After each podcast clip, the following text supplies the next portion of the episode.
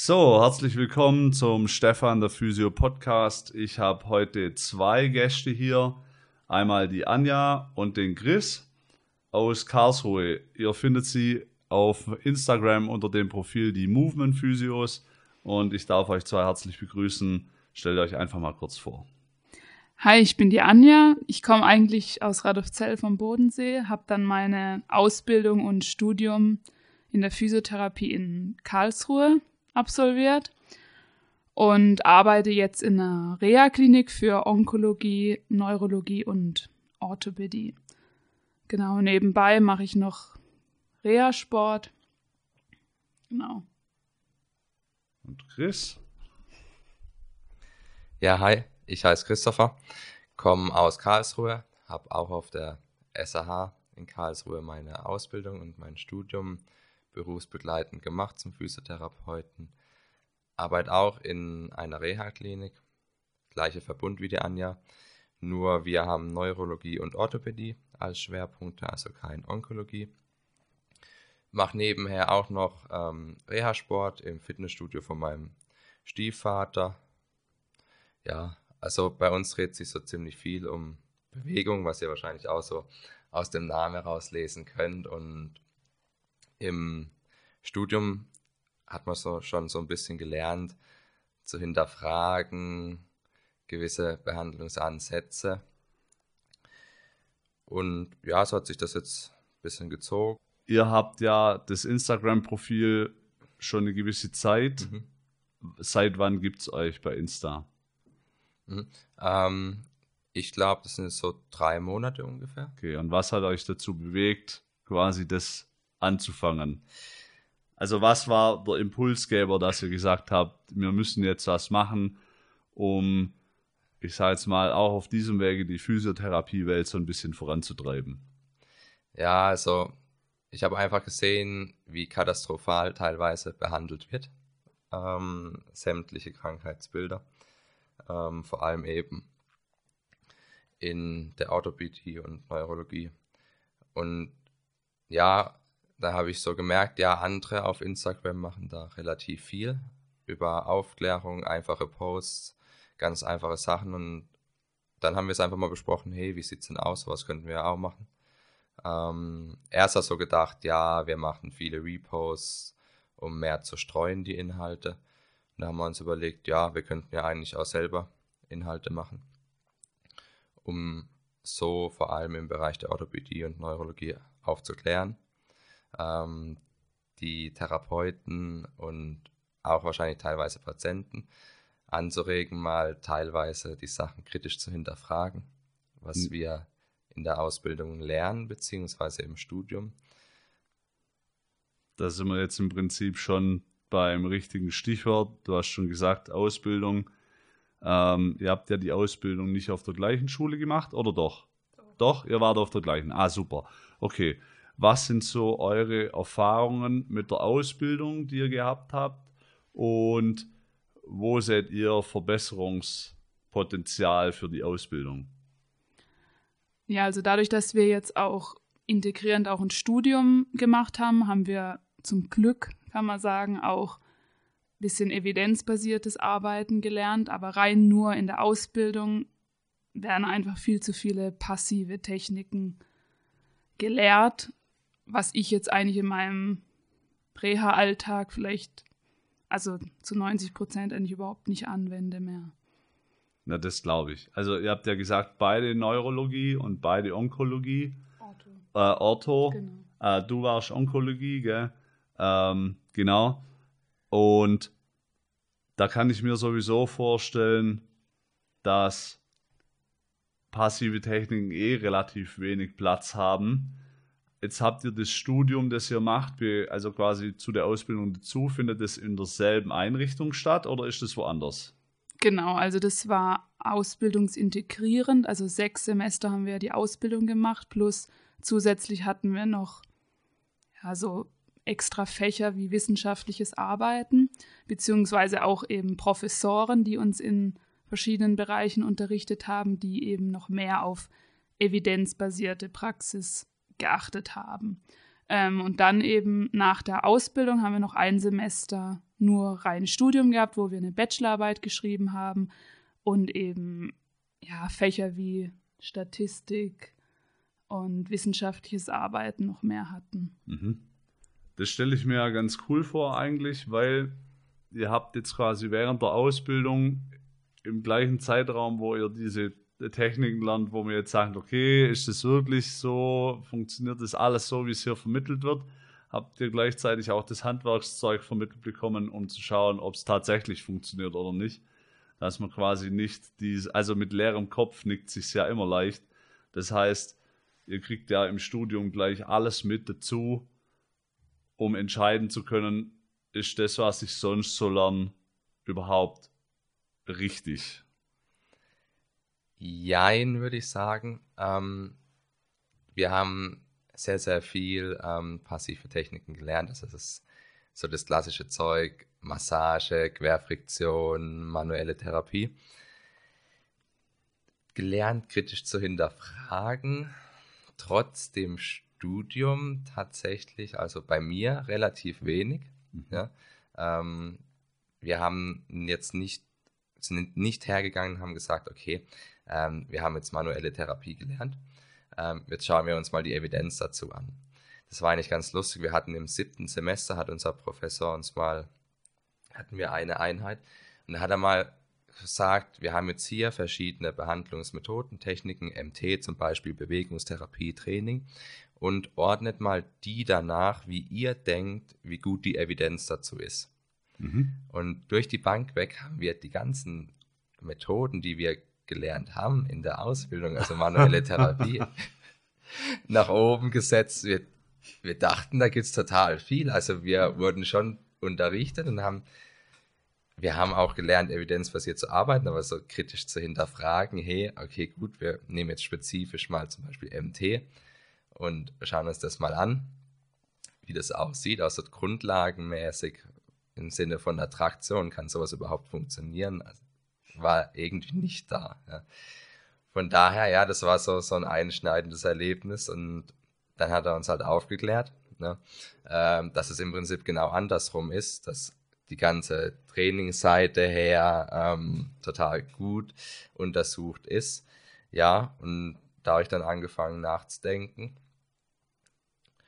und habe das Ganze hinterfragt, dass wir gelernt haben, schon allein so grundlegende Sachen. Wir mussten hingehen, Befund machen. Okay, jetzt geht her und palpiert den Tonus von der Muskulatur.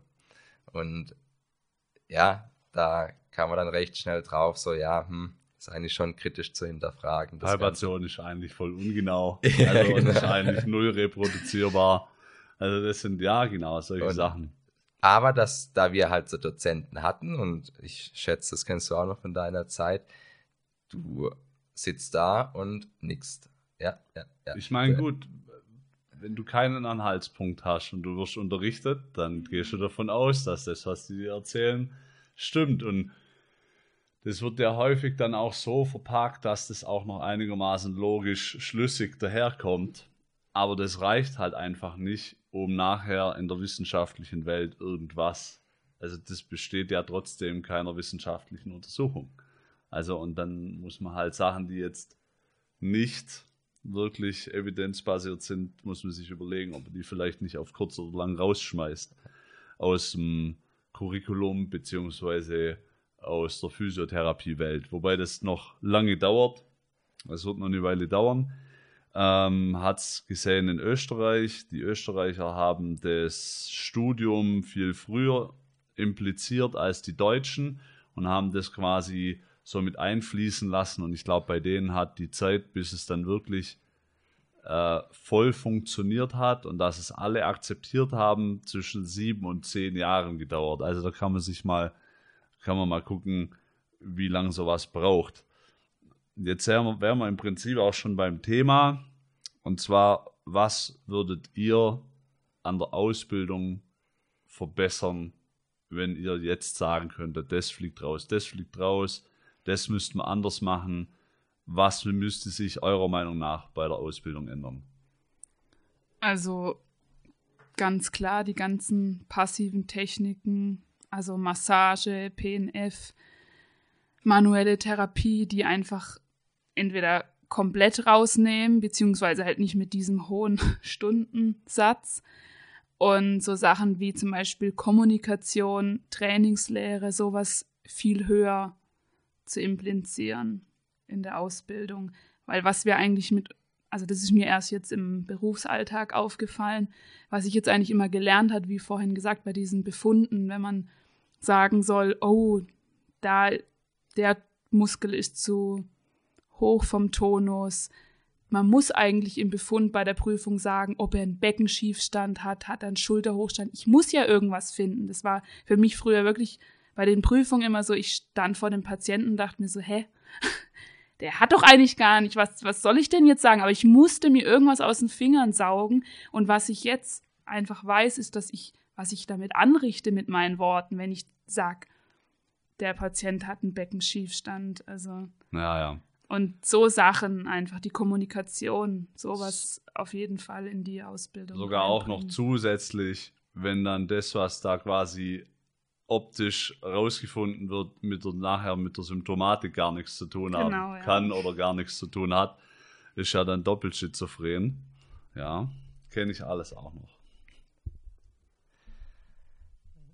Ja, also die gewissen Fächer, bei uns war es so, Pädiatrie war irgendwie extrem hoch angesiedelt. Also wir hatten mhm. drei Semester lang Pädiatrie jede Woche. Und dann waren Fächer wie Orthopädie relativ wenig. Irgendwie war es da, fand ich, ein bisschen undurchsichtig. Und es ist ein, wahrscheinlich ein relativ kleiner Prozentsatz, der in die Pädiatrie später geht. Und ich denke, dass man da auch die Gewichtung anders machen sollte und eher auf die Fachbereiche spezifischer eingehen, die wir eher in der Praxis haben. Was ich auch ähm, noch mit reinnehmen würde, wäre Berufskunde ein bisschen zu überarbeiten im Sinne von einfach mal zu lernen, was ist eigentlich ein Rezept und wie rechne ich ein Rezept ab? Ähm, was muss da draufstehen, ähm, ab wann ist es gültig, so Sachen, dass sowas mit reinkommt. Auch berufspolitische Arbeit finde ich extrem interessant, noch mit reinzunehmen, einfach mal damit man sieht, wer vertritt mich eigentlich in meinem Beruf, wer ist dafür zuständig, dass ich irgendwie mehr Geld bekomme. Ja? Dass sowas Sinnvolleres mit reinkommt, anstatt zu sagen, okay, da gab es irgendwann mal ähm, den Berufsstand vor den Krankengymnasten. Das waren die Helfersfrauen, wie die genannt wurden, teilweise 1904 oder so. Und die Geschichte zu lernen, was mit uns heutzutage einfach nichts mehr zu tun hat. So weit weg vom heutigen Berufsbild, ja. Und ich weiß nur, dass es teilweise im Staatsexamen auch abgefragt wurde. Ne? ja, muss man wissen. Ja, ja, natürlich. Ja, und ähm, da geht ja auch was voran, was das angeht. Der Gesundheitsminister Jens Spahn hat sich auf die Agenda geschrieben, da was zu ändern und hat eine Bund-Länder-Arbeitskommission eingerichtet, um die Ausbildung zu überarbeiten, beziehungsweise mal Ideen zu sammeln, was können da verändert werden. Und da sind jetzt die Verbände gefragt, was auszuarbeiten, beziehungsweise die haben was ausgearbeitet. Also die drei größten Verbände in der Physiotherapie haben das gemacht. Und erfreulicherweise, das ist komplett öffentlich zugänglich, das Dokument, ähm, was die einreichen. Und ich habe mir das mal genauer angeschaut und da sieht man schon, in welche Richtung das Ganze geht. Also sie haben A erstmal eingereicht, dass der Physiotherapeut eine hochschulische Ausbildung wird. Sprich, es ist ein Studium, was ganz, ganz wichtig ist. Ähm, aber da ist ja immer noch der Punkt, wie man bei uns auch gesehen hat, es ist total eine Blackbox, wo wird was unterrichtet. Ne? Ja. Also bei uns hieß es zwar Studium und wir haben auch gewisse Sachen gelernt, aber ähm, so, ob da jetzt ein reflektierter Praktiker rauskommt, mag ich mal zu bezweifeln. Ne? Also bei uns war es eher so, dass wir uns das einfach im Nachhinein angeeignet haben. Und da ist das Ganze ähm, jetzt anders aufgebaut, es ist vereinheitlicht worden. Die Ausbildung ist jetzt auf Kompetenzen aufgebaut. Sprich, eine Kompetenz ist zum Beispiel ähm, Education, Kommunikation mit Patienten, was Anja schon erwähnt hat, was sehr, sehr wichtig ist, ähm, was ausgearbeitet wurde und mit reinkommt, was sehr erfreulich ist.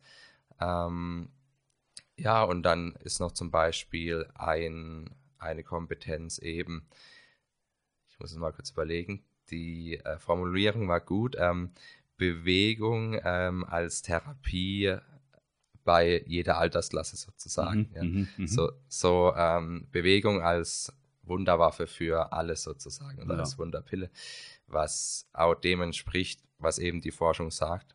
Und ja. gut ist, dass die Physiotherapeuten dahingehend ausgebildet werden ja, und weg von den Behandlungstechniken und eher in Richtung eben, okay, wir haben ähm, Aufklärungsarbeit zu machen wir wissen, okay, so und so viel soll sich ein Mensch nach der Weltgesundheitsorganisation bewegen. Ähm, und das gilt sozusagen für einfach die ganze Menschheit. Ja. ja. Und dass erstmal geschaut wird, okay, wir halten Basics ein ja, und halten uns nicht um, an irgendeinen komplexen Sachen auf, wie zum Beispiel ein Beckenschiefstand, der irgendwie eine Symptomatik machen sollte. Ja. Ähm, so Sachen ähm, sind damit reingekommen. Ähm, auch natürlich wissenschaftliches Arbeiten ist eine Kompetenz. Reflektiertes Handeln ist eine Kompetenz, was ähm, extrem wichtig ist. Und wir haben auch die Stunden, also die Stunden sind da enorm hoch. Wir haben jetzt bei dem Bewegungsteil haben wir 500 Stunden. Ja. Da fallen dann sicherlich so Sachen rein wie Trainingslehre zum Beispiel. Was wir ja auch äh, ich glaube, wir hatten vielleicht 20 Unterrichtseinheiten Trainingslehre. Ich glaube mir 30, ja, das deckt sich so. und ähm, wir, wir haben da so, ja, wir haben eigentlich Basics gelernt. Das ist zwar ganz, ganz gut, aber ich glaube, bei euch war das so, Anja, dass ihr seid einfach ins Fitnessstudio gegangen und dann wurde da wild drauf hin trainiert sozusagen. und das war dann Trainingslehre, ja. Ähm, und das wird jetzt besser gemacht, ja, ja. auf dem Papier. Und ähm, 500 Stunden, klar, da fallen noch andere Sachen rein natürlich ähm, ja. in Bewegung, aber da ist schon mal mehr Platz für sowas, ja. um den Leuten das nahezulegen. Und was, was auch noch damit veröffentlicht wurde, ähm, war dann so ein Fragekatalog, wie ist es denn mit den Zertifikatspositionen? Ähm, weil das ist so ein Thema, was, denke ich, sehr, sehr umstritten ist. Einfach, was sich auch aus dem Berufsstand entwickelt hat. Wir haben sehr, sehr viele erfahrene ältere Therapeuten, die schon lange dabei sind.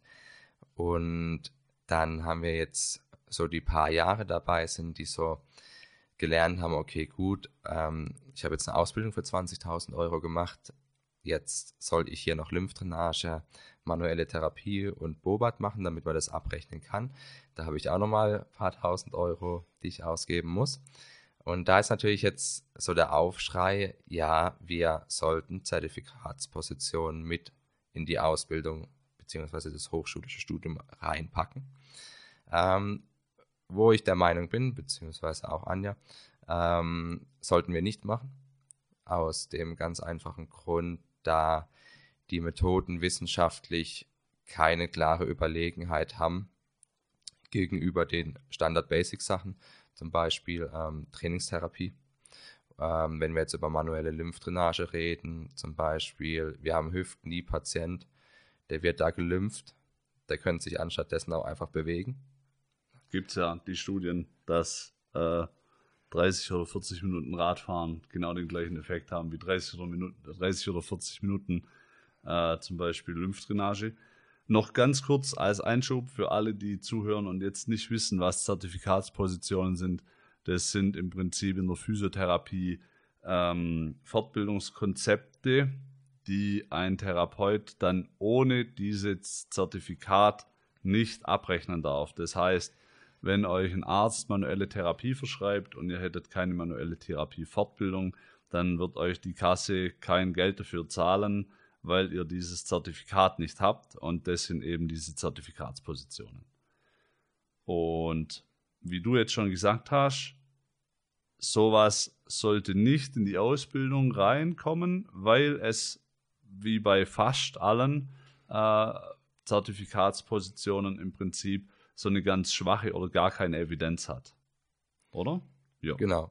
Ähm, ja, und da steht auch in dem Papier dann drin eben die Frage, wie, wie ist es dann den, von den Verbänden aus, sollten wir es mit reinnehmen? Also es ist eine sehr offene Formulierung von der Antwort dann.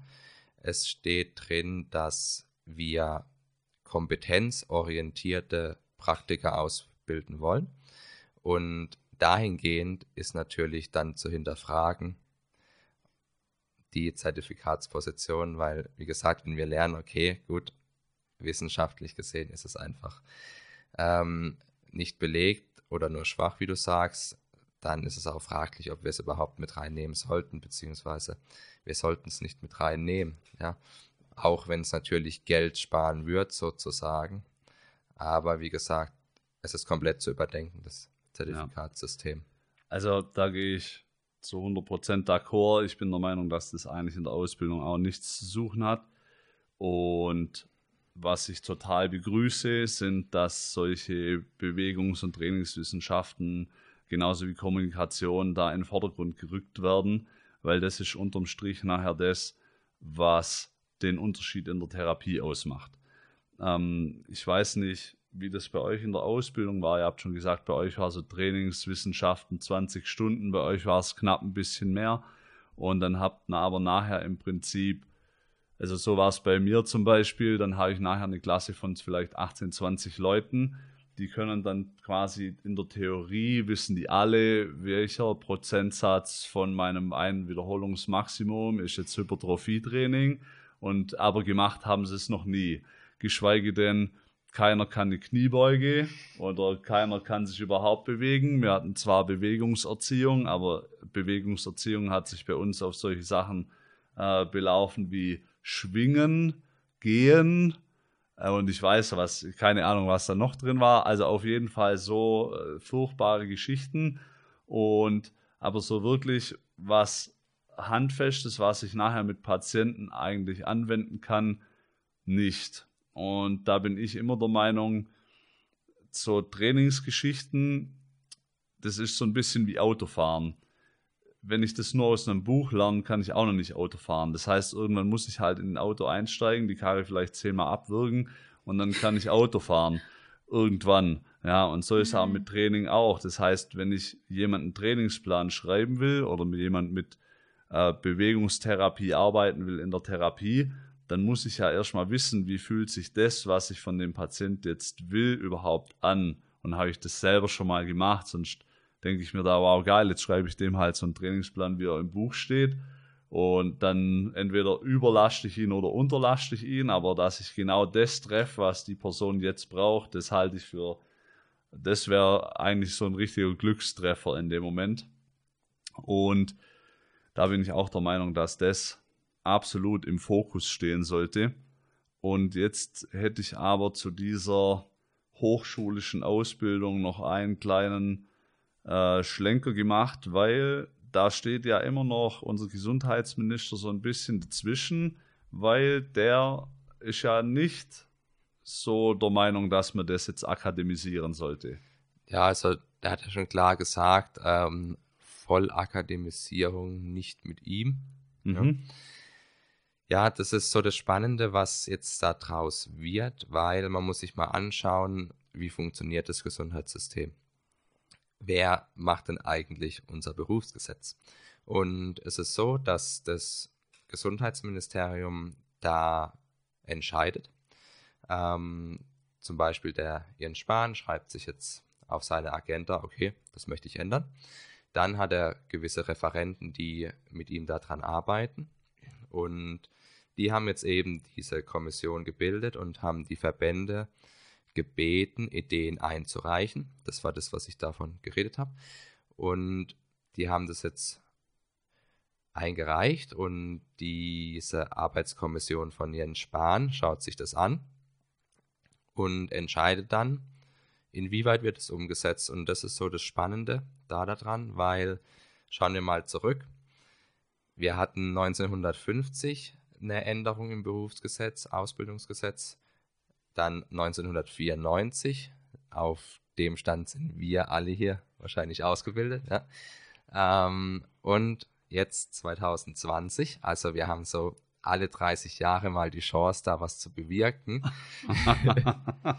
und ähm, ja, wenn es jetzt halt der Jens Spahn denkt, okay, gut, ähm, nicht so mein Ding und ja, wir halten halt noch Modellstudiengänge weiterhin so und dann gibt es ein Studium, das ist vielleicht total gut, einfach weil die den Ansporn an sich haben.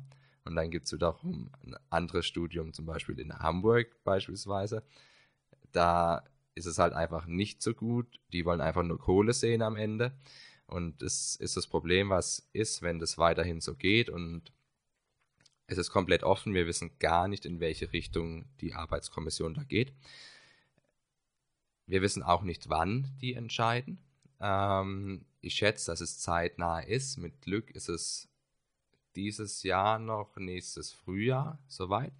Ähm, weil du hast ja vorhin angesprochen, in Österreich hat es ja auch ein Weilchen gedauert, bis es dann voll ähm, akademisiert war. Und sieben bis zehn Jahre ist, was das angeht, extrem schnell tatsächlich. Ähm, für uns total lang, aber für so einen berufspolitischen Prozess sehr, sehr, sehr, sehr schnell, weil Politik ist extrem langsam. Und das ist so, was wir, was wir schauen müssen, wenn wir den Idealfall haben und wir sagen, okay, der Jens Spahn, seine Arbeitskommission macht alles, was die Verbände eingereicht haben, dann haben wir ungefähr 20, 30 die Vollakademisierung. Weil man muss ja so sehen, wir haben im Moment noch die normalen Fachschulen. Wir haben gar kein hochschulisches Netzwerk, das muss irgendwo herkommen und den Transformationsprozess müssen wir machen, also ähm, Fachschulen in Fachhochschulen dann umwandeln. Aber auch nur, wenn wir den Idealfall erreichen, wenn die sagen, okay, wir akzeptieren alles von den Verbänden. Das ist extrem spannend ähm, in der Zeit, wo wir sind. Und ich hätte gern, beziehungsweise Anja auch, ähm, dass es umgesetzt wird, genau so, wie das da eingereicht ist, weil es sich genau so anhört, wie es sein sollte, wie wir Physiotherapeuten arbeiten sollten reflektiert, evidenzbasiert. Und ja, ich fände es schade, wenn es nicht kommt, weil dann die nächsten 30 Jahren bewegen wir uns so langsam auf die Rente zu. Ja? Dann können wir irgendwann so sehen, hm? kommt die nächste Wende vielleicht kurz bevor wir aufhören zu genau. arbeiten. Ja, ja, ja. ja, da muss man natürlich eins sagen. Ähm, wir hatten es vorher schon mal so angeschnitten.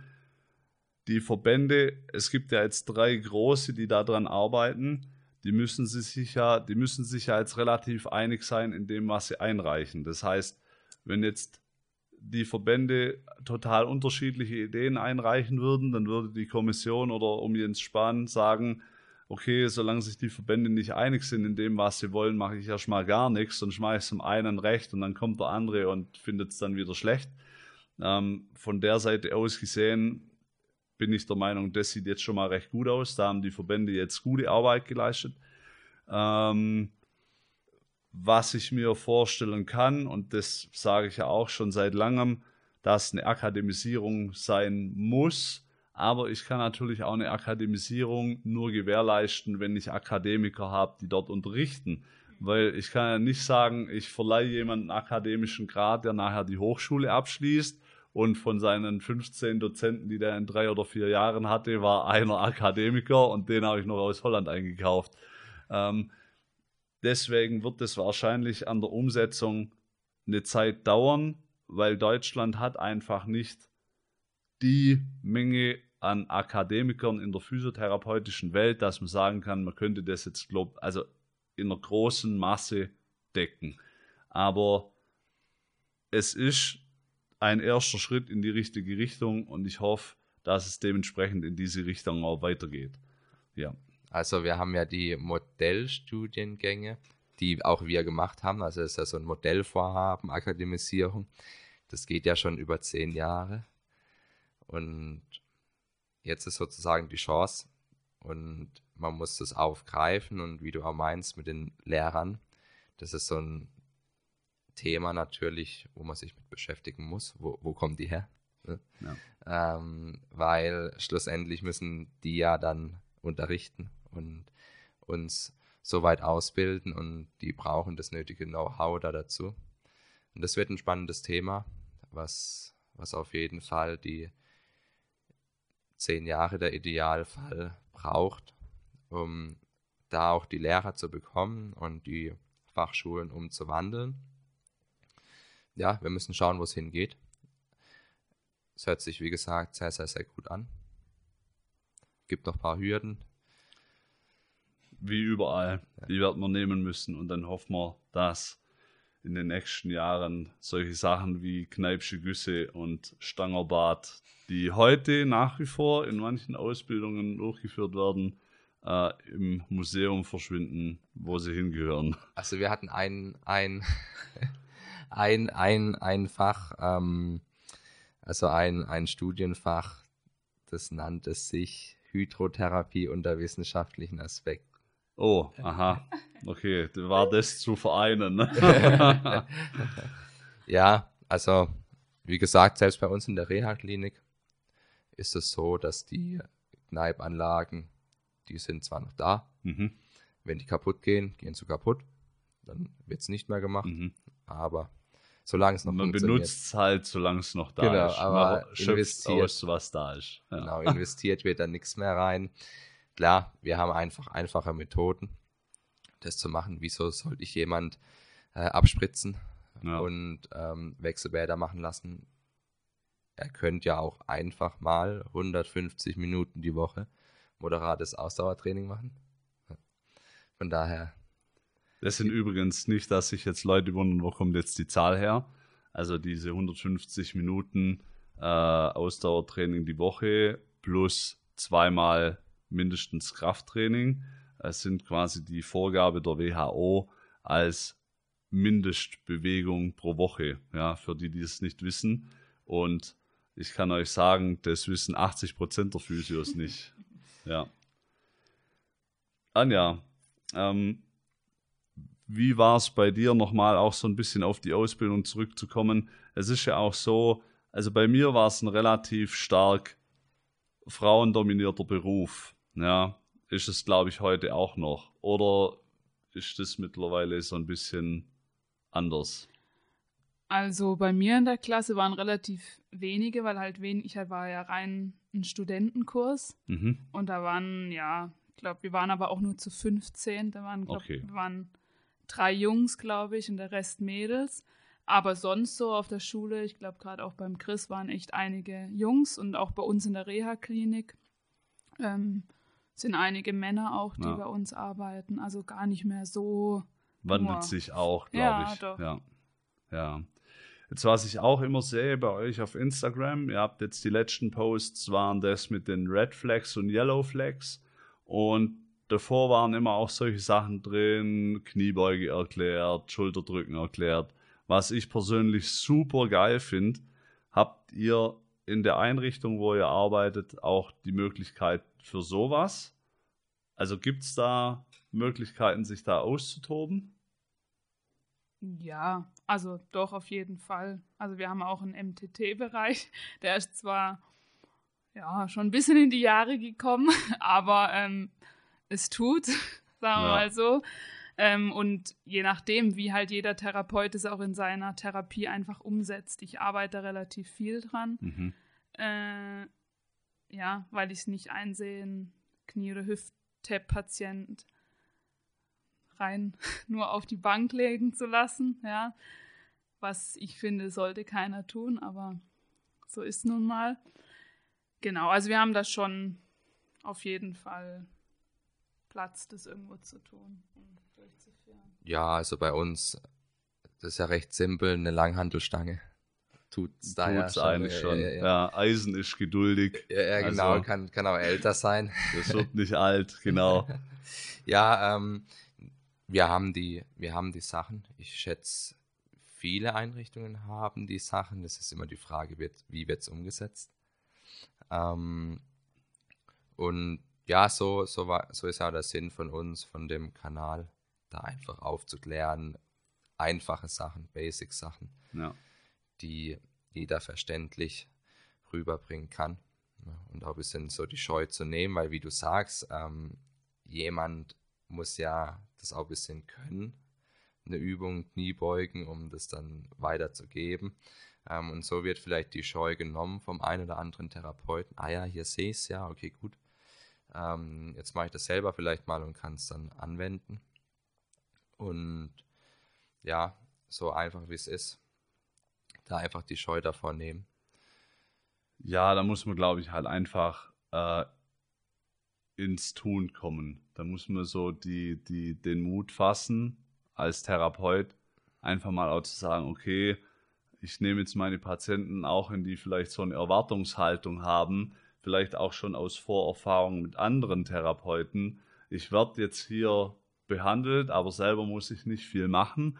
Und es kann natürlich sein, wenn ich Patienten habe, die jetzt schon Vorerfahrung mit anderen Therapeuten haben und glauben so, ja, das ist ja immer passiv, das und jetzt komme ich und sage, wir müssen jetzt aktiv was machen, dass es wirklich besser wird. Da muss man manchmal äh, ein bisschen auf die Hinterfüße stehen, wie man bei uns sagt, und sich da durchsetzen. Auch äh, zum Wohl des Patienten muss man die manchmal zu ihrem Glück zwingen, will ich jetzt fast sagen. Absolut. Ich glaube auch, dass gerade das ein Problem ist bei den Therapeuten, dass die sozusagen so eine Hemmung haben und sagen, sie müssten ja die Patienten dann fast schon überreden, ja, und dann wirklich auch Aufklärung leisten. Und viele haben vielleicht das Wissen nicht oder wissen nicht, wie sie das dem Patienten näher bringen können. Und das ist das Problem. Und dann machen, gehen sie vielleicht doch wieder den einfacheren Weg und legen die dann einfach auf die Bank, obwohl es eigentlich wirklich leichter wäre, sich auch, damit mehr zu beschäftigen. Genau, das ist auch was, was ich in der Praxis eigentlich relativ häufig sehe.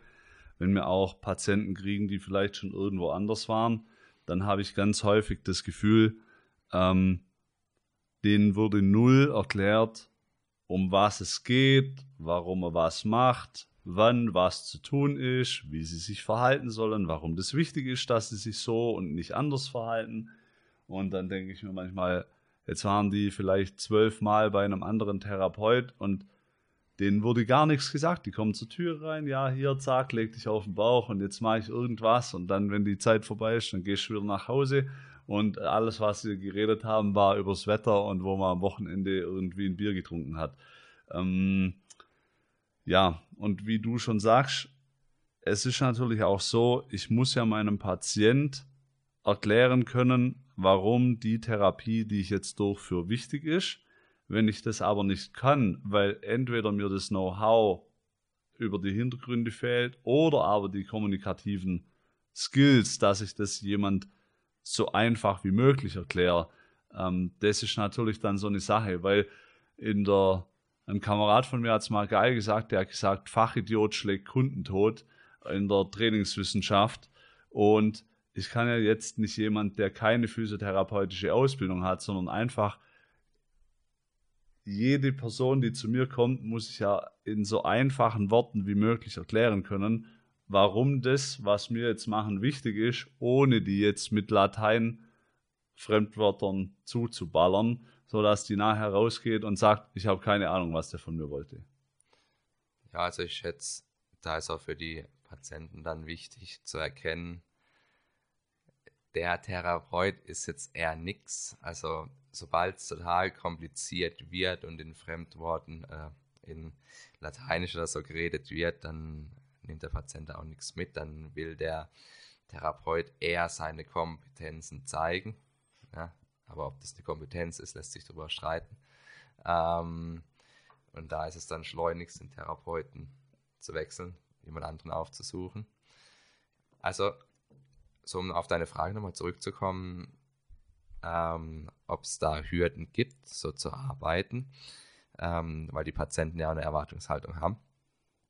Ich bin so von der Schule gekommen, bin dann eben direkt in die Reha-Klinik und dann halt NITAP-Patient, ja, was haben wir früher gemacht? Popliteus detonisiert, der schränkt die Beugung ein. Ah, der schränkt auch noch die Extension ein. Ja, der kann beides. der ja, macht beides. Das, ist total toll. Also ich mache beides damit. ähm, bin dann ja Stück für Stück davon weggegangen und habe auch erst so gedacht, hm, okay, jetzt muss ich da mehr überreden, aber inzwischen schätze ich, kann ich die Patienten, wie du auch meinst, mit, den, mit der Kommunikation, mit den gewissen Fertigkeiten, Aufklärungsarbeit davon überzeugen, eben was aktiv zu tun. Und ich denke, da muss man über seinen Schatten springen und dran arbeiten. Ja. Ist, ist einfach so der Weg und dann wird man da drin auch besser. Und ich, um so ein bisschen die Angst zu nehmen, also ist es immer zu einem Großteil immer besser, wenn Bewegung mit dem Patienten gemacht wird als passiv auf der Behandlung.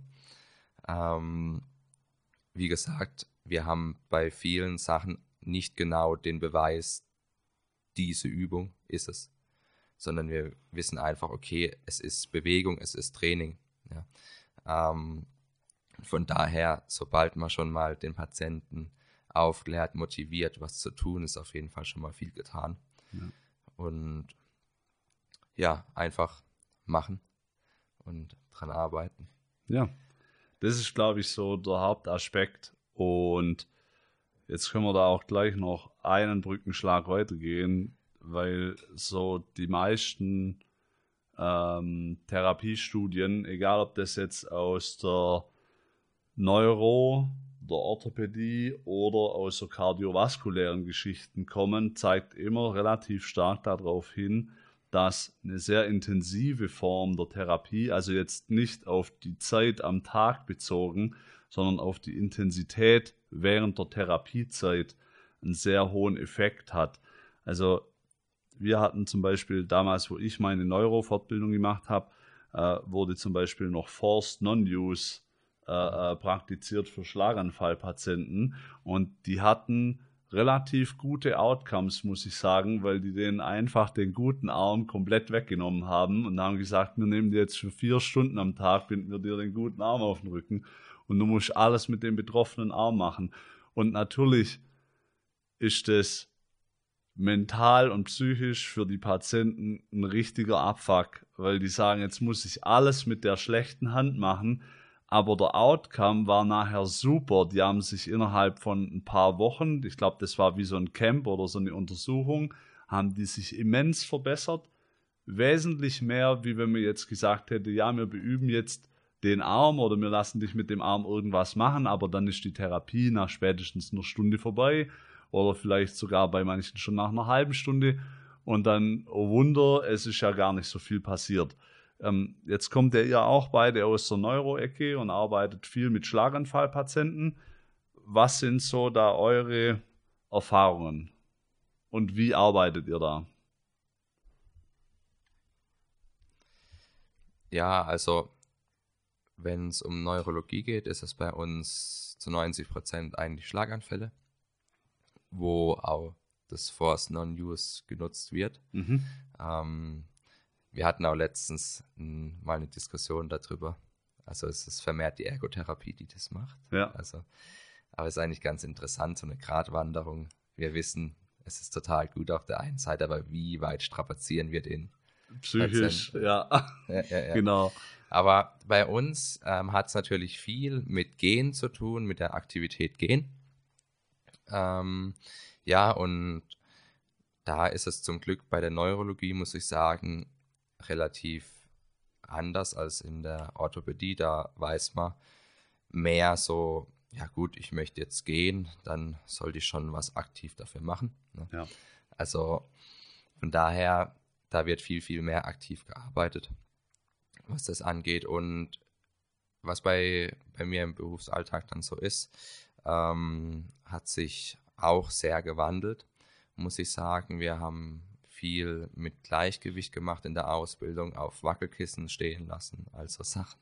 Ja. Ähm, und gedacht so, ja gut, wenn der jetzt da auf dem Wackelkissen steht, der Schlaganfallpatient und irgendwie noch so ein bisschen Einbeinstand und so Sachen machen kann, äh, dann hat er ja der konnte davor keinen Einbeinstand da drauf, danach kann er ein. Das Gleichgewicht hat sich ja total verbessert. Ja. ja. Äh, so sind wir da hingegangen und ja, jetzt inzwischen weiß man, das sollte man anders machen, ja. Wir arbeiten da eher nach der Leitlinie Schlaganfall Rehabilitation. Könnt ihr auch finden im Internet AWMF eingeben und dann Schlaganfallrehabilitation. Ja, da ist es so, dass das im Prinzip rauskommt, gerade bei Aktivität Gang, egal ob jetzt akut, subakut oder chronisch Schlaganfall. Also akut ist alles so die ersten drei Wochen und subakut dann so bis drei Monate und alles drüber dann chronisch ist je nach Literatur ein bisschen anders. Aber da kommt raus in der Leitlinie, dass egal was wir jetzt machen, wichtig ist, dass wir gehen. Also wer gehen möchte, muss gehen sozusagen. Ähm, und dementsprechend setze ich das auch in die Praxis um und gehe simplerweise viel mit den Patienten, ähm, schaue mir an, so vielleicht ein, zwei markante Punkte, wo man sagt, okay, das könnte man jetzt anpassen, aber auch gar nicht so da nach Norm zu gehen im Gangbild, sondern wichtig ist, dass derjenige seine Gehschritte macht. Wenn wir jetzt von schwer betroffenen Schlaganfallpatienten reden, sollten die so 500 bis 1000 Schritte am Tag zurücklegen. Was natürlich, wenn wir jetzt überlegen, vielleicht der eine oder andere noch kennt aus der ähm, Ausbildung oder gerade wenn er in der Ausbildung ist, wenn man mal so einen Hemi-Patient hat, also eine Seite gelähmt, 500 Schritte mit dem, das ist schweißtreibend. Also das ist schätzungsweise ja. bei euch auch so, oder? Genau, also da braucht man meistens schon zwei Leute, die auf jeden Fall den Patienten unterstützen und dann freut man sich vielleicht, dass man mal zehn Meter am Stück mit dem gegangen ist, mhm. wenn überhaupt. Das ist ja am Anfang sehr, sehr schwierig. Deswegen ist dann hilfreich, wenn man einen Gangtrainer hat, also wo der Patient einfach eingespannt wird und dann ja, man kein Patient, äh, keine Therapeuten braucht, die den dann noch halten. Ja. Sondern da dann einfach auf seine Schritte kommt. Genau. Nochmal auf das Gleichgewichtstraining zurückzukommen, dass man einfach jetzt gerade bei den neurologischen, aber generell bei allen Patienten, dass wir halt sehr alltagsorientiert arbeiten sollten und nicht uns irgendwelche spezifischen Sachen raussuchen, wie Chris vorhin gesagt hat, auf dem Wackelpad, weil das einfach null alltagsrelevant ist, dieses Gleichgewicht, sondern wir könnten einfach mal einen Patienten was auf den Boden legen, der soll das aufheben und so sein Gleichgewicht trainieren, weil was für die wer jetzt nicht so viel mit neurologischen Patienten zu tun hat, schon sehr, sehr anspruchsvoll ist für diese Patienten. Ja, vor allem, was der Chris gesagt hat, gerade auch das mit dem Wackelkissen, wenn natürlich der Test, an dem ich das Gleichgewicht festmache, die Übung ist, die der immer macht, dann ist ja nachher kein Wunder, dass der besser wird, wenn er den Test beübt. Ja, genau. Also dann müsste ja mein Test ein anderer sein, wie das, was der übt. Und dann ist ja Gleichgewicht keine Fähigkeit, die allumfassend ist. Also nur weil ich Schwebebalken turnen kann, kann ich deswegen nicht Kanu fahren. Richtig, ja. Ja. Und das ist auch, was in der Leitlinie rauskommt, was Gangsicherheit, Balance angeht. Wir müssen einfach gehen und das ist so simpel. Übt mit den Leuten gehen, macht die Schritte und wenn wir gehen, dann verbessern wir A, natürlich die Gangsicherheit, wie ich gerade gesagt habe wenn wir gehen, wenn wir dann noch sagen, okay, wir steigern das bisschen, dann haben wir auch noch Gang, die Gehstrecke erweitert. Ähm, und wenn wir sagen, okay, äh, wir gehen jetzt noch schneller, dann haben wir die Gehgeschwindigkeit noch mit drin und können die verbessern. Und Gehgeschwindigkeit ist auch so ein Thema, was relevant ist. Wenn jetzt zum Beispiel wir die Situation haben, wir stehen an der Ampel, dann muss ich da rüberkommen. Halt drüber, solange sie grün ist. Genau, ja. ja. Und deshalb ist es da auch ganz relevant. Und so simpel wie es ist, können wir das alles super übergehen, ähm, trainieren. Und wie Anja auch gesagt hat, Gangtrainer ist super hilfreich dafür. A, für den Patienten, ähm, B, für die Therapeuten zur Entlastung. Ähm, und wir können die Parameter besser steuern, also Geschwindigkeit, Gehstrecke. Wir sehen, okay, gut, wir haben jetzt in der ersten Woche so und so viel Meter zurückgelegt mit zwei Stunden Kilometern und dann in Woche vier vor der Entlassung haben wir die Parameter und sehen, okay, gut, wir können da auch messbare Erfolge erzielen. Ja. Und das ist ganz, ganz wichtig. Ja, so simpel wie es da ist, ähm, wenn wir über Gen reden und evidenzbasierte Schlaganfallrehabilitation, unabhängig vom Stadium, geht mit den Leuten. Ja. ja. Ähm, unterstützend natürlich noch Krafttraining dazu. Ähm, ganz, ganz wichtig. Was man auch herausgefunden hat, dass ähm, Krafttraining, jetzt mal unabhängig davon, was genau gemacht wird, ähm, auch gute Erfolge hat auf zum Beispiel Time-Up-and-Go-Test. Also ich stehe auf, laufe drei Meter und setze mich wieder hin. Ja. Dass wir da ähm, Verbesserungen haben durch Krafttraining auf den 10 Meter G-Test, Verbesserungen haben.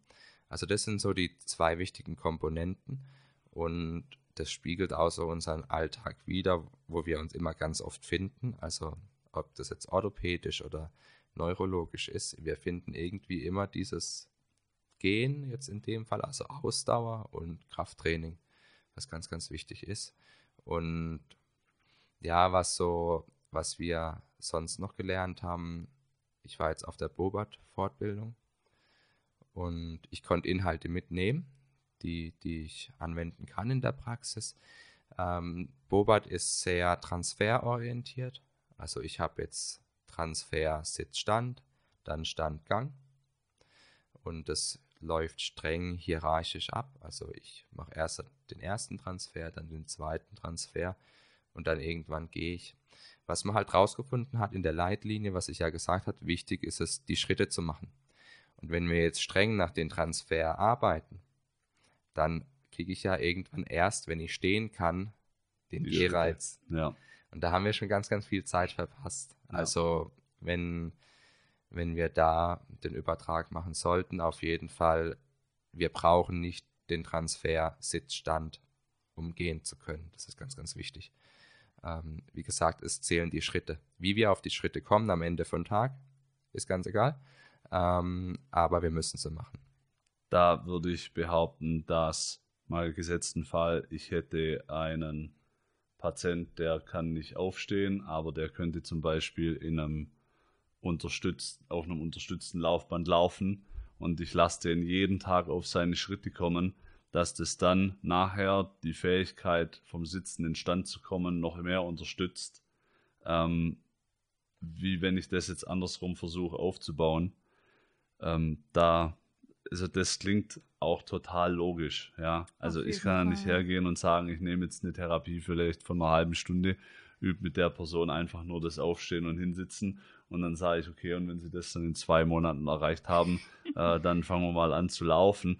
Also wenn ich da die Möglichkeit habe, die Person vorher schon in ein äh, dementsprechendes vielleicht ähm, an ein Gerät zu stellen, wo die Person einfach unterstützt und ohne die Gefahr zu fallen gehen kann, und wo jetzt nicht drei Therapeuten um ihn rum stehen müssen, dann sollte ich das natürlich auf jeden Fall nutzen. Genau. Also so ist es auch in der Reha bei uns, dass ganz viele am Anfang überhaupt noch nicht alleine aus dem Rollstuhl hochkommen, weil sie einfach ja, mit der Hemi-Seite das noch nicht hinbekommen aber zum Beispiel mit einem Vier-Punkt-Stock und einem Therapeuten eigentlich ganz gut zum Beispiel zehn Meter gehen können. Mhm. Und wenn wir jetzt wirklich nur reinen Sitzstand immer beüben würden, manche brauchen wirklich Ewigkeiten, bis sie das mal können, ja. dann hätten wir den Gang komplett außen vor gelassen. Da wäre Zeit verschenkt einfach. Ja. ja, also wie Anja auch gesagt hat, Hilfsmittel, das war auch so ein Punkt bei Bobat. Also Hilfsmittel, das war so das Teufelsgerät. Aha. Ja. Also Rollatoren, das war so.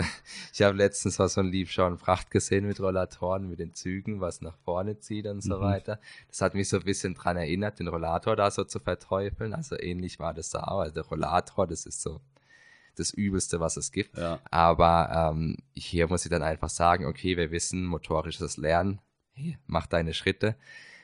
Dann macht die auch am Rollator oder am Vierpunktstock. Hauptsache der Kerl oder die Frau, die, die machen ihre Schritte. Ja, da ist dann ganz egal, ob das jetzt an einem Vierpunktstock ist und wenn der ohne mich am Rollator laufen kann und ich den aufkläre, okay, gut, du sollst so und so viele Schritte machen am Tag und er macht die am Rollator, arbeite ich um einiges nachhaltiger ähm, und effektiver, als wenn ich sage, oh Gott, der Rollator, der äh, verhindert womöglich, dass du Den irgendwann wieder normal laufen kannst. Und ja, da ganz wichtig auch die Hilfsmittel, die sind in Ordnung. Wir können natürlich die Therapie so ausrichten, dass wir sagen, ähm, Rollator klappt allein. Wir machen dann in der Therapie natürlich kein Rollator gehen, sondern die nächste Stufe. Ja. Aber die Hilfsmittel sind jetzt nicht, nicht der Teufel. Also im Prinzip geht es ja darum, damit gebe ich meinem Patienten auch eine gewisse Selbstwirksamkeit und Selbstständigkeit. Ich kann jetzt nicht zu dem sagen, ich finde jetzt therapeutisch den Rollator gefährlich und bevor du jetzt mit dem Rollator läufst, läufst du gar nicht. Also das wäre schizophren.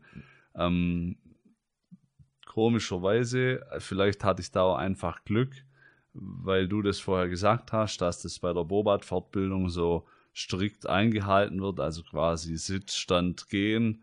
Ähm, wo ich, also ich habe ja Kinderbobat gemacht und bei Kinderbobat war es bei uns damals schon so, dass sie gesagt haben, die alten Bobat-Leute, die Kinderbobat gemacht haben, haben dann ewig, also das Kind muss sich zuerst drehen und dann Vierfüßler und dann Sitz und dann Stand und dann so wirklich so dieses Stufenmodell.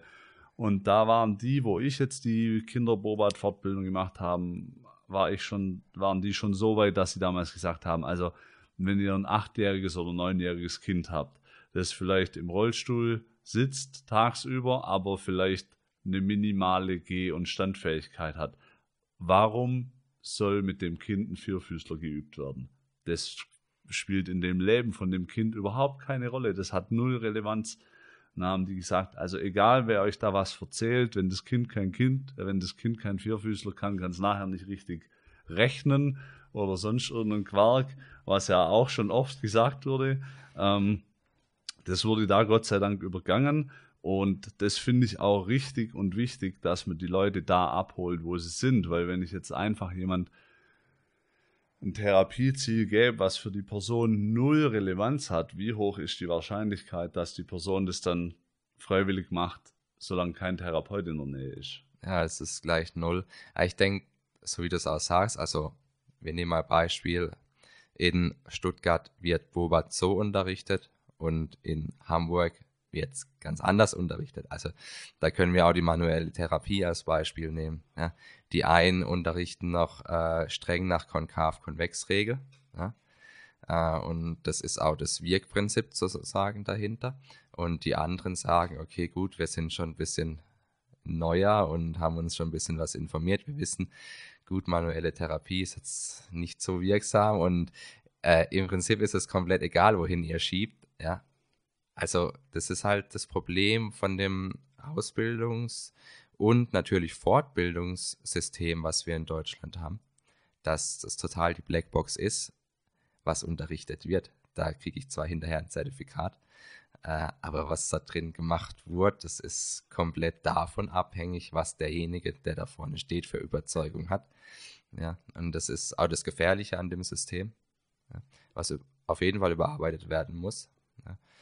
Und ja, da kommt es halt zu Qualitätsschwankungen, die enorm sind. Es ist halt nachher nichts einheitlich, einfach, weil es keine, also quasi, weil es kein festes Curriculum gibt.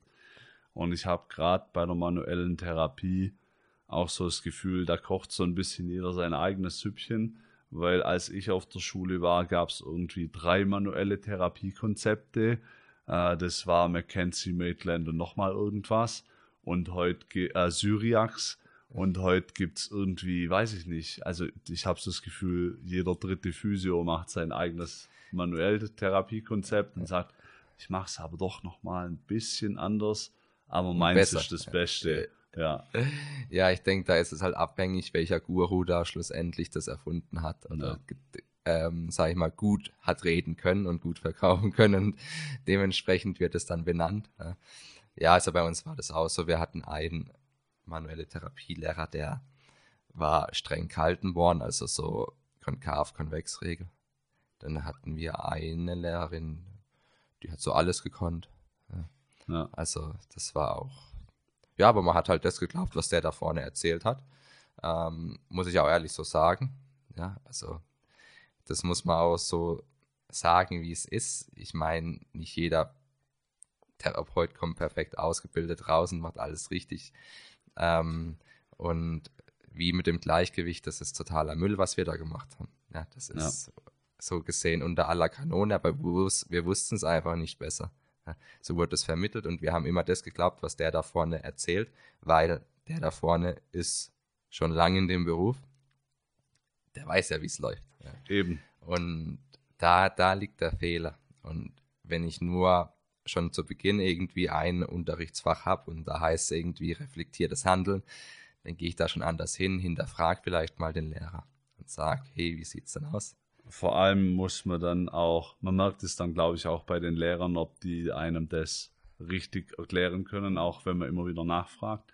Und dann ist es natürlich für einen selber auch so, ich glaube, es ist ein Zeichen von Fortschritt und es ist ein gutes Zeichen, wenn man sich selber die Hände über den Kopf zusammenschlägt, wenn man die Therapie betrachtet, die man vielleicht vor drei Jahren mal gemacht hat. Also ich glaube, das ist gut.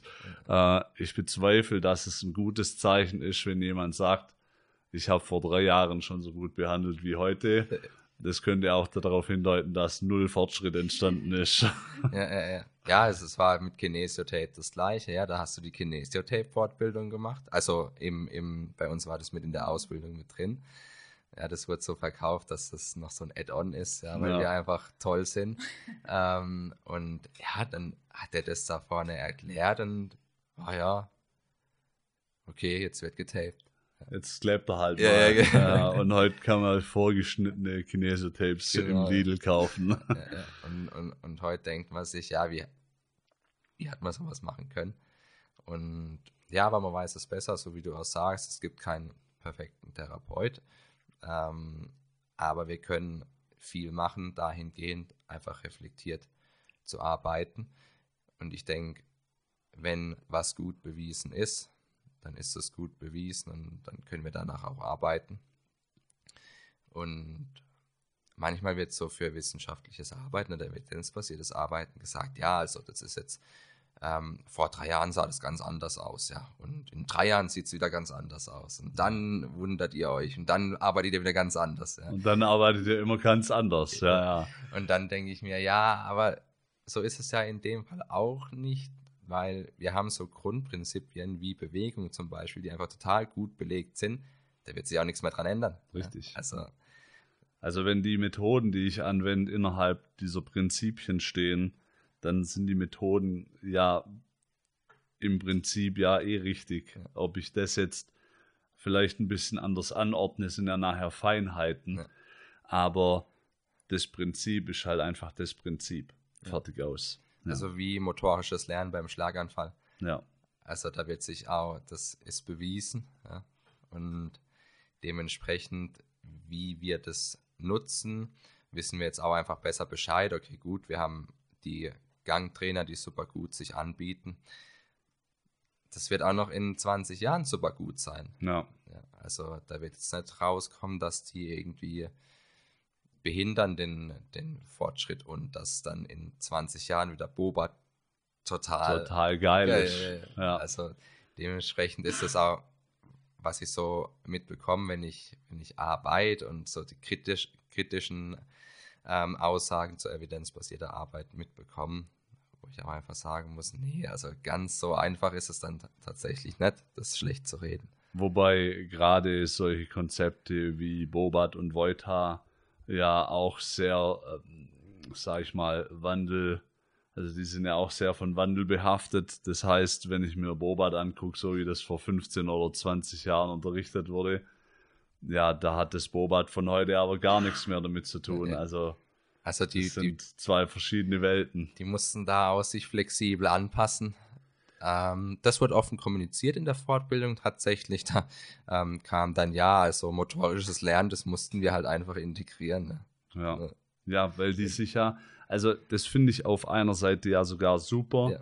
weil die sind, die werden quasi dadurch gezwungen, sich diesem Evidenzniveau ein bisschen anzupassen, weil wenn der Markt immer mehr Evidenz fordert, dann kann nicht ein, also dann kann ein Konzept nur sehr schwer bestehen, das dann sagt, wir haben gar keine Evidenz, aber wir wissen trotzdem, dass es funktioniert. Ja, dann sind wir dann demnächst bei Religion. Also ja, ja, weiß ich dann auch nicht, wie man damit umgeht. Ja, also das wird, wird spannend, wo sich das hin bewegt. Also wenn wir jetzt sagen, okay, mal 2030, wir haben auf einmal reflektierte Praktiker, ja. wo, wo, wo wir da dann stehen tatsächlich. Also das da kann es dann sein, da sind auf einmal die ganzen Zertifikatsfortbildungen fahren nicht mehr so viel Gewinn ein und ich wundere mich jedes Jahr wieder, wenn diese Zertifikats- oder diese Fortbildungsheftchen kommen, zum Beispiel vom Ulm-Kolleg oder von irgendwelchen anderen Fortbildungsinstituten und ich habe das Gefühl, die werden jedes Jahr dicker. Das ist demnächst ein halbes Buch. Also wenn ich, wenn ich, wenn ich Mittagspause habe, da schnappe ich mir die Teile ab und zu und schmunzel halt schon im Inhaltsverzeichnis und lese mir die durch ja. und denke so, wenn es dann irgendwie Meteotherapeut heißt, ja, ja also ähm, Wettertherapeut sozusagen, mhm. wie Wetterfühligkeit auf Patienten einwirkt. Und, und wie man das dann vor allem therapiert. Genau, ja. ja. Und was war noch? Äh, Faszien, Faszienstress, genau, wie mhm. Stress im Leben auf Faszien einwirkt. Und ja, also da steht, steht schon einiges drin. Naja, da, da bin ich auch immer, da muss ich auch immer lachen. Und glaube ich, nachdem ich es dann durchgeguckt habe, äh, weinen, schmeiß ich es eh, schmeiß ich es dann in den Müll. Ja, also klar, da ist nicht alles schlecht, das muss man ganz klar sagen.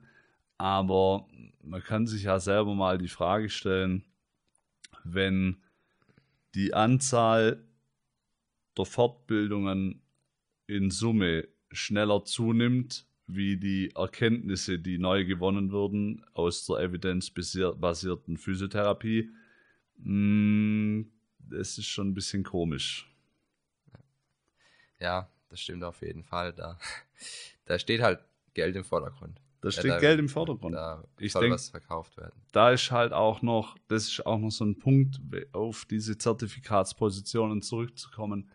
Wenn jetzt natürlich Personen in den Verbänden sitzen, die zeitgleich an den Zertifikatspositionen Geld verdienen, dann graben die Personen sich ja selber das Wasser ab, wenn sie Zertifikatspositionen zum Beispiel absägen. Also ähm, Jan Althoff ist ja ein ganz bekannter Physio, der sehr stark dafür plädiert, Zertifikatspositionen ganz abzuschaffen.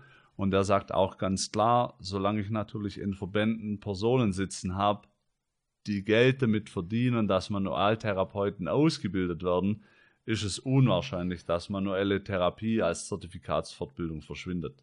Jedenfalls, solange die Leute am Hebel sitzen. Ja, also es ist auch so ein bisschen, wo ich mir auch schon Gedanken gemacht habe.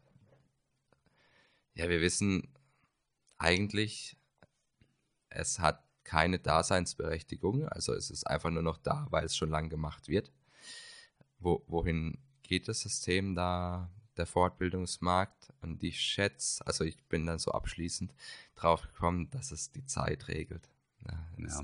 die Zeit und der Markt wird es genau. regeln. Also, Auch wenn es noch zehn Jahre dauert, aber irgendwann ist es weg. Hoffentlich. ja, ist, ist, ist ganz, ganz, ganz, ganz schweres Thema, weil da, wie gesagt, eure Interessen dahinter sind auf jeden Fall. Ja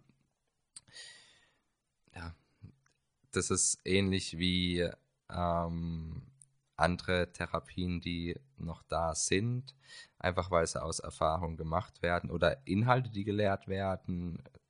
Hier ähm, Palpation teilweise, ähm, dann die Techniken, Querfriktion zum Beispiel, hey, wir haben eine Sehnenproblematik, ja, ich hau da jetzt eine Querfriktion drauf, damit es besser wird, wo wir eigentlich auch wissen, das ist totaler Müll. Ja. Ähm, ich denke, das ist, wird die Zeit regeln.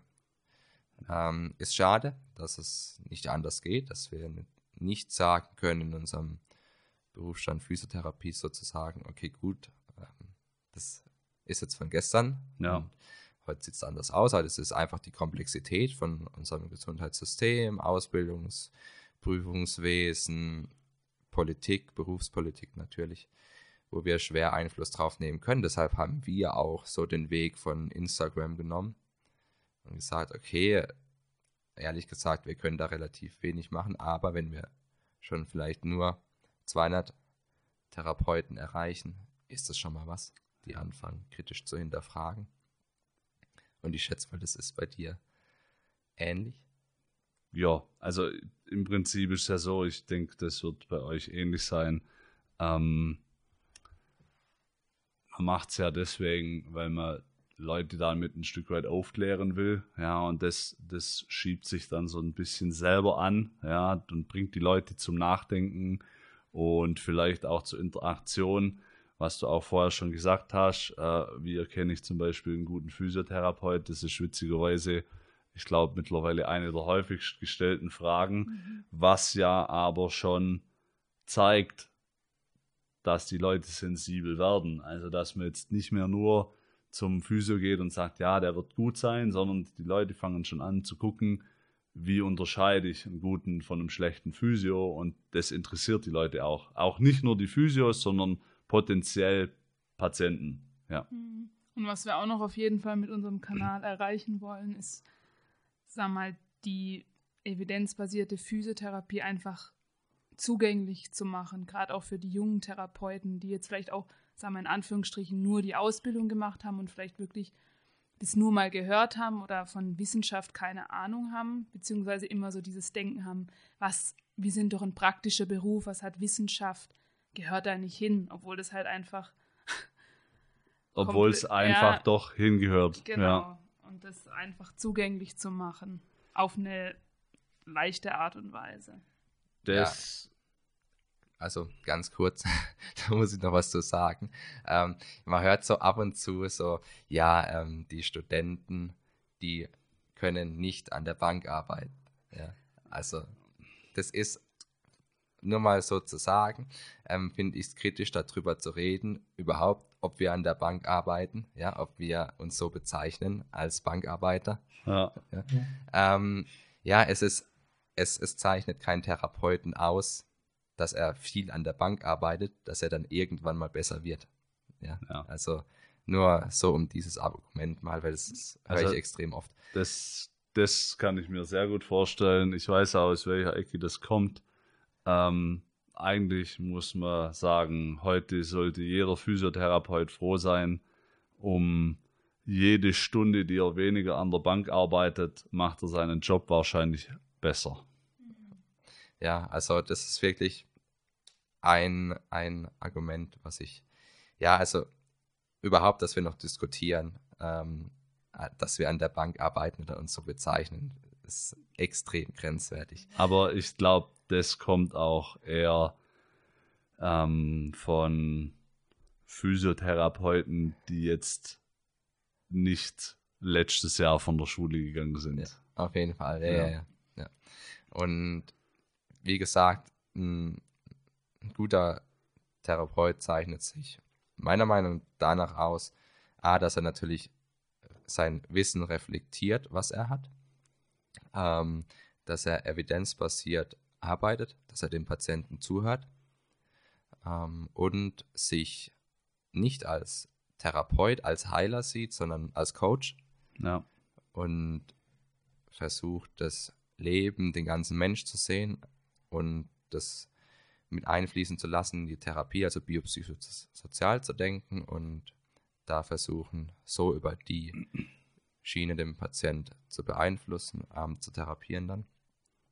Ja, also ganzheitlich hat da auch nichts mit Osteopathie oder Heilpraktiker zu tun, ja, ja. wie ich gesagt. Also es ist biopsychosozial ganzheitlich. Ja. Gut, schön. Ähm, ich würde mal sagen, wir haben fast alles durch. Jetzt würde ich euch die Möglichkeit geben, da würde ich jetzt noch so eine Frage in den Raum stellen, so zum Abschluss. Da könnt ihr noch ein, zwei Sätze dazu sagen. Und zwar finde ich das immer ganz nett, wenn ihr jetzt quasi zum Abschluss jungen Physios oder vielleicht noch Physios, die auf der Schule sind, einen Tipp geben könntet. Welcher wäre es? Fangen wir vielleicht mit der Anja an. Oder der, dem es als erstes was einfällt. ja, auf jeden Fall. Aha. zu reflektieren, das, was man auf jeden Fall gelernt hat, nicht alles gleich zu glauben und so umzusetzen und vor allen Dingen nicht alles zu verkomplizieren. Ja? Also nicht denken, man müsste da jetzt irgendwas ganz, ganz Spezielles machen. Man muss den Patienten nicht auf den Bosu-Ball stellen mit hackenden Händen dazu und da kriegt man eine Stabilisation der Wirbelsäule, sondern geht wirklich rein zu den klassischen Basics und wenn man das schon mal macht, dann hat man viel erreicht. Ja. ja. Tschüss. Ja, gute Frage auf jeden Fall, wo man mal kurz überlegen muss, was, was sage ich da denn jetzt? Ähm, da greife ich einfach mal auf mich zurück, wie das bei mir war. Ähm, holt euch eine Quelle, wo ihr evidenzbasierte Infos bekommt. Also sei es jetzt Kanäle auf Instagram, Facebook, die da Sachen zu publizieren und ähm, euch aufklären darüber. Oder zum Beispiel Physomin Science, äh, Physo Network, so Sachen. Ähm, also Dienste, die euch einfach Studien zugänglich machen, weil ich denke, wie Anja auch meinte, da kann dann auch jemand, der nicht so viel mit Wissenschaft in der Ausbildung hatte, relativ einfach sich Informationen holen und fängt an, anders an die Sache anzugehen, zu reflektieren, was extrem wichtig ist. Und so können wir evidenzbasierte Arbeit sehr, sehr schnell den Menschen zugänglich machen, den Therapeuten und auch dementsprechend das System, was wir einfach haben, was extrem kompliziert ist mit Ausbildung und Studium, was viele Fehler hat, erstmal umgehen und so was Gutes erreichen. Schön, cool. Einwandfrei. In dem Fall äh, bedanke ich mich bei euch zwei, dass ihr da wart. Hat mich gefreut. Ähm, keine Ahnung, ich habe keine regelmäßigen Zeiten, was den Podcast be an betrifft. Das heißt, wann die nächste Folge kommt, steht in den Sternen. Wir werden sehen. Aber ihr werdet irgendwann wieder was von uns hören. Vielen Dank. Ciao.